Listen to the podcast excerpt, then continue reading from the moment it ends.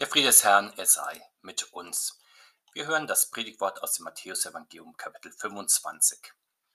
Christus spricht, denn das Himmelreich ist wie bei einem Menschen, der außer Landes ging, er rief seine Knechte und vertraute ihnen sein Vermögen an. Dem einen gab er fünf Zentner Silber, dem anderen zwei, dem dritten einen, jedem nach seiner Tüchtigkeit und zog fort. Sogleich ging der hin, der fünf Zentner empfangen hatte und handelte mit ihnen und gewann weitere fünf dazu. Ebenso gewann der, der zwei Zentner empfangen hatte, zwei weitere dazu. Der aber einen empfangen hatte, ging hin, grub ein Loch in die Erde und verbarg das Geld seines Herrn. Nach langer Zeit kam der Herr dieser Knecht und forderte Rechenschaft von ihnen. Da trat herzu, der fünf Zentner empfangen hatte und legte weitere fünf Zentner dazu und sprach, Herr, du hast mir fünf Zentner anvertraut, sieh da, ich habe damit weitere fünf Zentner gewonnen. Da sprach der Herr zu ihm, recht so, du tüchtiger und treuer Knecht, du bist über wenigem treu gewesen, ich will dich über viel setzen. Geh hinein zu deines Herrn Freude.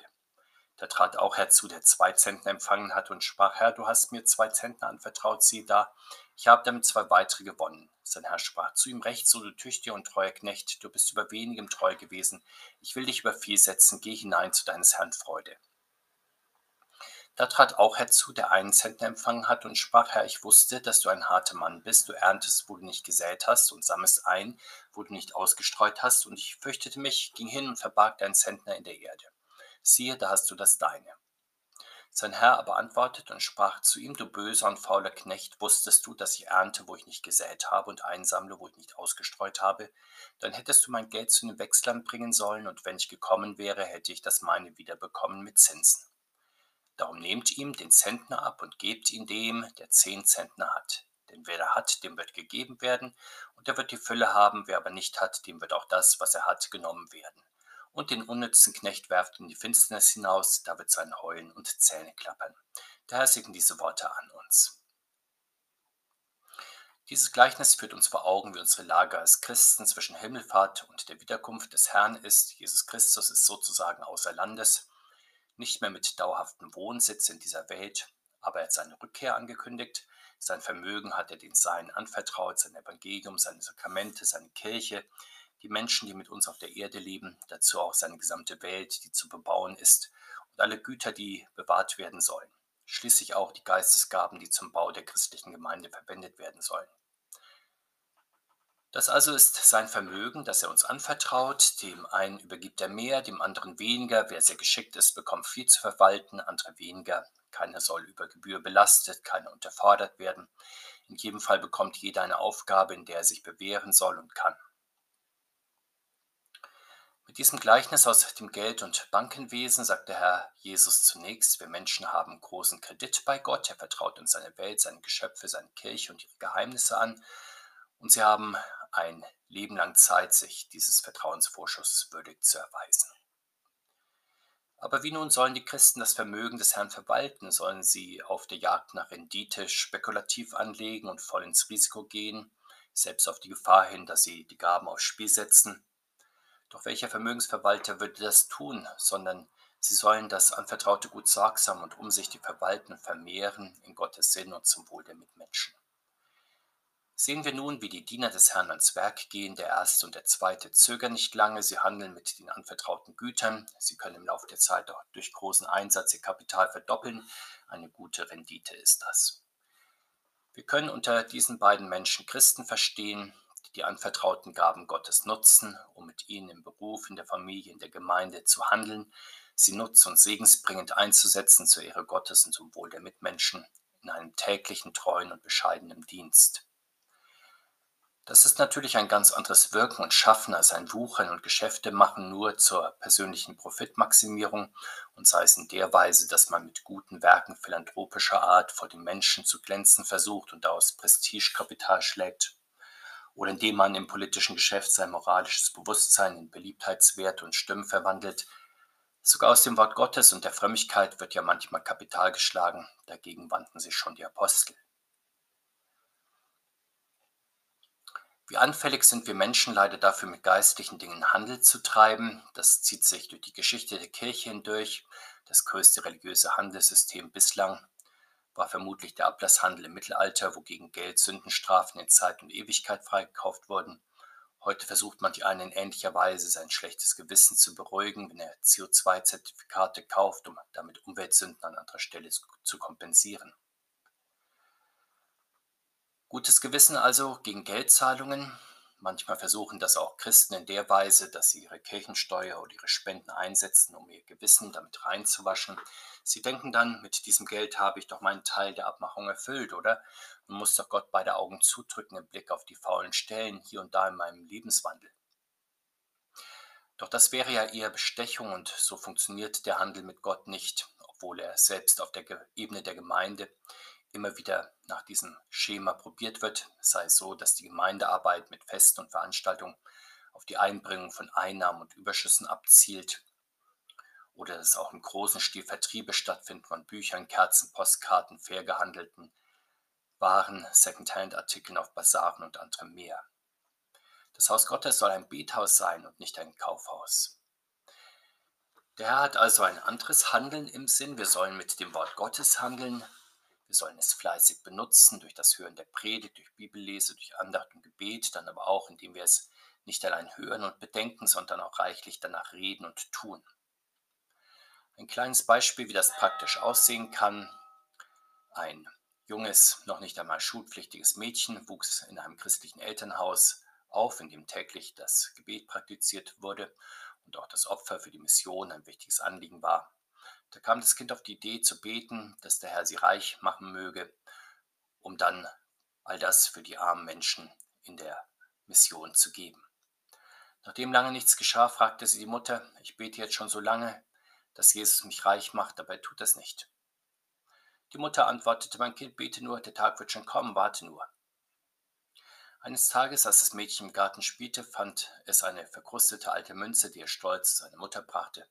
Die Mutter schaute die Münze sich an und sagte, das ist äh, ein schönes altes Geldstück, spiel nur weiter damit. Doch als der Vater nach Hause kam und die Münze einmal herunterfiel, hob der Vater sie auf und sagte erstaunt, wie bist du denn zu diesem Reichtum gekommen?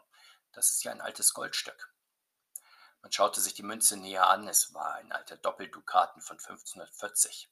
Da strahlte das Kind nun über das ganze Gesicht und war sicher, dass der Herr das Gebet erhört hatte und stolz gab sie ihren großen Gewinn für die Mission. Kehren wir zu unserem Gleichnis zurück und sehen auf den dritten Mann. Er ist auch reich vom Herrn beschenkt, aber er weiß nicht, was er mit seinem Kredit anfangen soll. Vielleicht ist er zu bequem, sich etwas Sinnvolles auszudenken. Vielleicht ist er auch nur sehr ängstlich. Und er überlegt, was alles schiefgehen könnte. Was, wenn am Ende seine Finanzen ganz zerrüttet sind, wenn er das anvertraute Gut verliert und dem Herrn von seinem Vermögen nichts wieder zurückgeben kann. Deswegen will er kein Risiko eingehen. Er geht heimlich in den Garten, gräbt ein Loch und legt das Geld hinein. Jetzt denkt er, kann nichts mehr schiefgehen. Wir alle kennen aus verschiedenen Lebensbereichen die Gefahr, dass Talente vergraben werden, wenn gute Gedanken folgenlos bleiben und verheißungsvolle Ansätze im Sand verlaufen. Man spricht dann von Umsetzungsdefizit.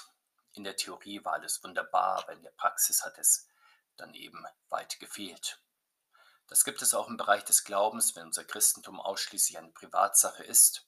Wir alle kennen die getauften Christen, die mit der Begründung aus der Kirche austreten, dass sie auch alleine für sich selbst Christen sein könnten. In diesem Fall ist die Geistesgabe, die sie durch die Taufe bekommen haben, um sie im Leib Christi zum Wohl aller einzusetzen, vergraben worden.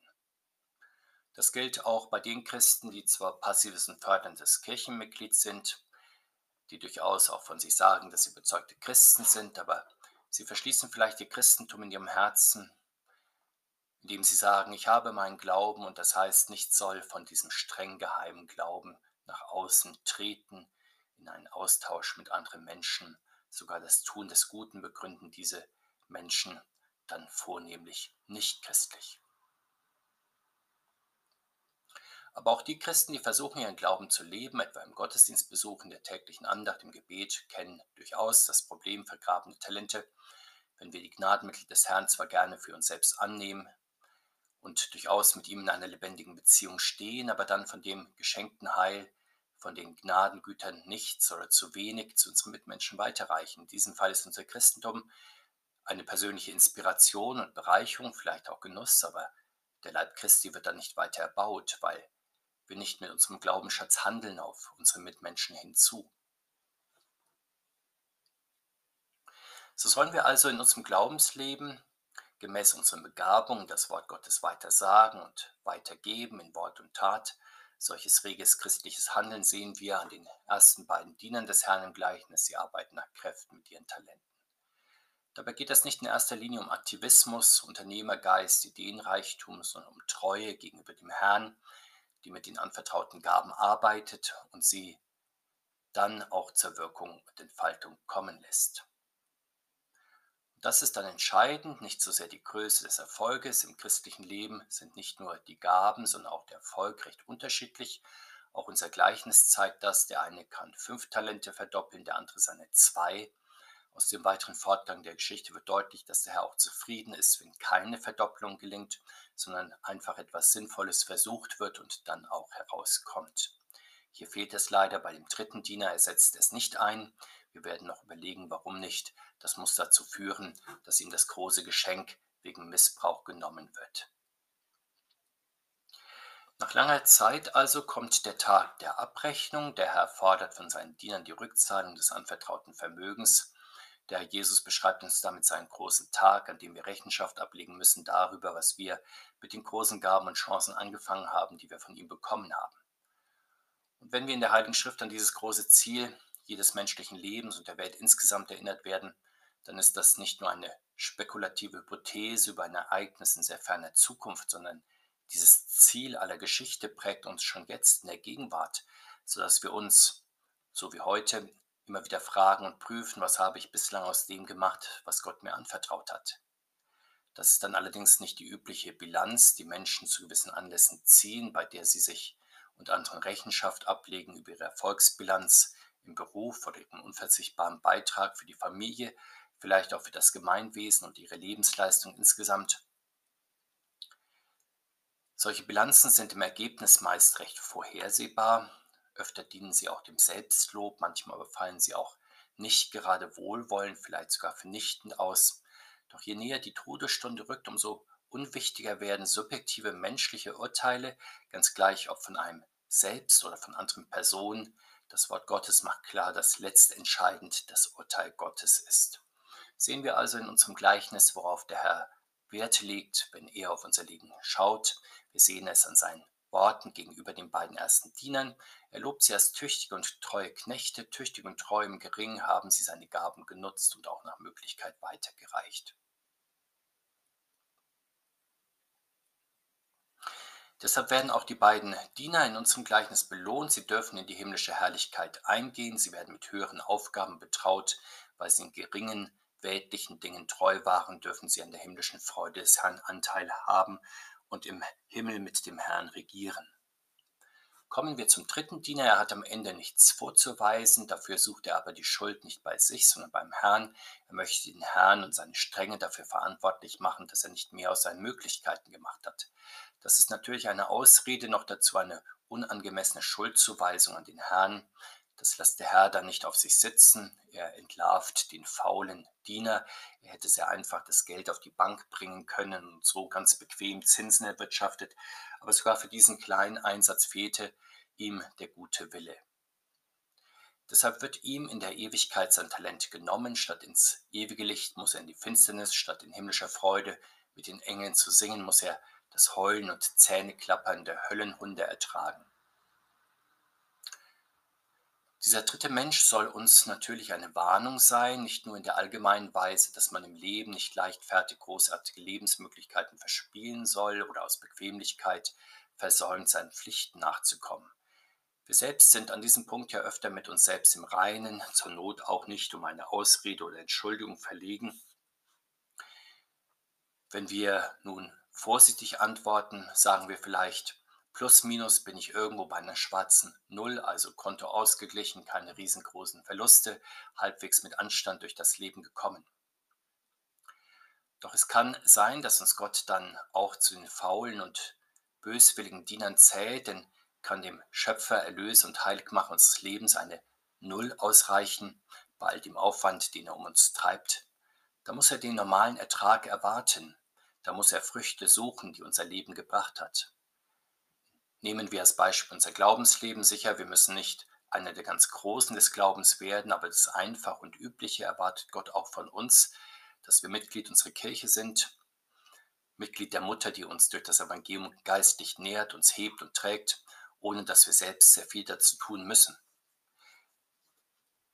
Wenn wir uns hier nicht ausschließen, sondern unseren Platz auf der Kirchenbank einnehmen und Gottes Wort und Geist in uns arbeiten lassen, dann trägt unser Glaube wie von selbst seine Früchte, so wie das Geld die Zinsen auf der Bank einfährt oder so wie die Samenkörner, die auf den Acker geworfen werden, dann von alleine wachsen und gedeihen. Wenn wir dazu aber nicht bereit sind, vergraben wir unseren Glauben, da hilft es auch nichts zu sagen, ich habe doch meinen Glauben, immer noch schön eingepackt, unbenutzt und ohne große Gebrauchsspuren damit Gott ihn am Ende genauso zurückbekommt, wie er ihn uns einmal gegeben hat, bei der Taufe etwa in der Schule oder im Konfirmandenunterricht. Da wäre wieder der faule Diener, der den Glauben vergräbt und nicht zur Wirkung kommen lässt, der nicht mit der Güte Gottes und seinen großartigen Segenswirkungen auch und gerade im eigenen Leben rechnet. Was nun insgesamt für unser Gottvertrauen gilt, das gilt ebenso für alle einzelnen Begabungen, die wir vom Herrn bekommen haben. Er wird uns, wenn er wiederkommt, fragen, was hast du mit deinen Fähigkeiten angefangen, die du von mir erhalten hast? Hast du sie in deiner Arbeit, in deiner Familie, in deiner Gemeinde eingesetzt zur Ehre Gottes und zum Wohl der Mitmenschen? Waren bei deiner Arbeit auch Einsatz und Freude? Hast du das mit Hingabe erledigt, dein Bestes gegeben? Darauf also wird es Gott ankommen, gar nicht so sehr auf den absoluten Erfolg, sondern darauf, dass wir nichts vergraben und zurückgehalten haben, sondern alles gegeben haben, was er uns gegeben hat. Dann legt er seinen Segen obendrauf und dann kommt auch ein gutes, ja ein sehr gutes Ergebnis zustande, das Gott gefällt.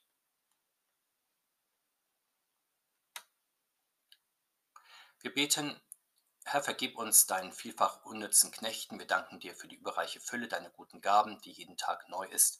Schenke uns in Gnade die Kraft deines Geistes für jeden weiteren Dienst.